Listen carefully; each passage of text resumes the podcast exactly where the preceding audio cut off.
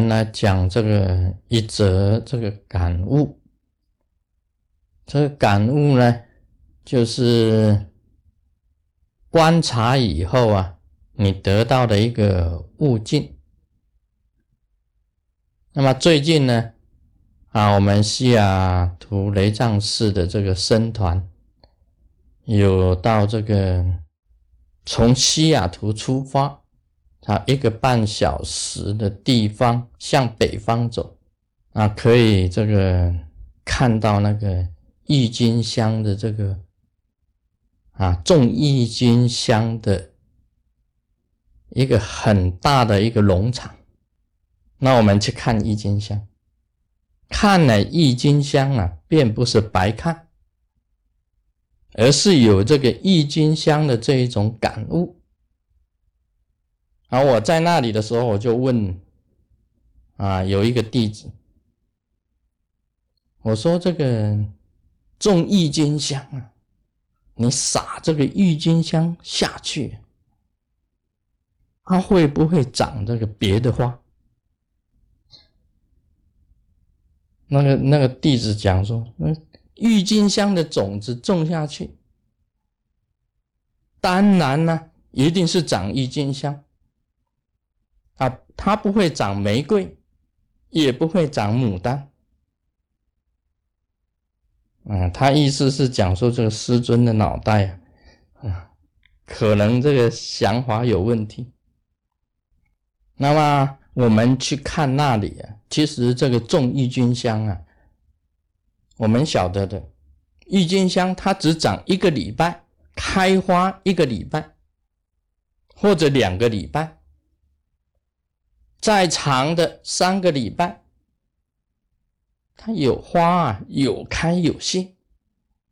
那我到了这个他们那里啊，我说奇怪啊，他们让我们看花，也不收费。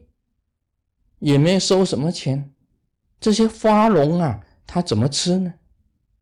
那么就有同门告诉我，说因为这个种郁金香，其实他是在卖这个种子，最重要他是在卖花的种子啊。你去看花了以后啊，看到花的美，然后你就去买它的种子回来种。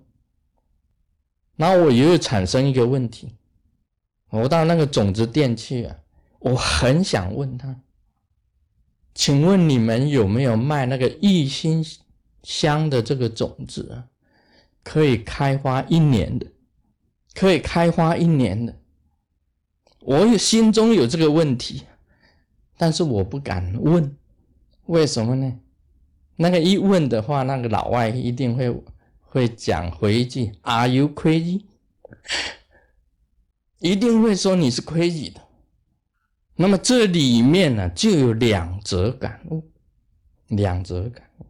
以前胡适讲过一句话：要怎么得，先怎么栽；要怎么得，先怎么栽。他常常用他的这个毛笔字写这一句话给大家：要怎么得，先怎么栽。看起来啊很平易。没什么，事实上，他的道理很深。我问的问题也是很平易。郁金香的种子会长什么花？这就是一种感悟啊！你种郁金香的种子下去，一定长郁金香；种玫瑰的种子，一定长玫瑰；种纤维的种子，一定长纤维；种魔力的种子，一定长魔力。今天就是要问大家：你种了什么种子？要怎么得，先怎么栽，这个就是啊，佛教里面讲的为事，为事。你的事里面呢，种了什么种子？你的前世啊，种了什么种子？这里面也有宿命在里面呢，也有事实上也有也有因果，有宿命，有因缘，种种法在里面的。你研究起来啊，就是一大片的。你看这些植物啊，有些有刺的，有些是野草。它因为它种子不同，所以它长怎么样就不同。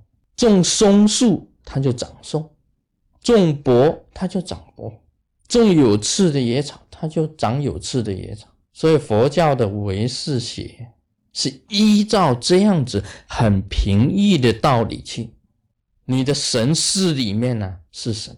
另外呢，我问的第二个问题，我问的第二个问题就是讲有没有长一年的，开花开一年的，对这个郁金香，当然没有。这个也是佛教的很平易的道理呀，有生就有死，有开就有谢，天底下没有所谓的啊圆满。除了密教大圆满以外，什么叫做圆满？你以为天天都是春天呢？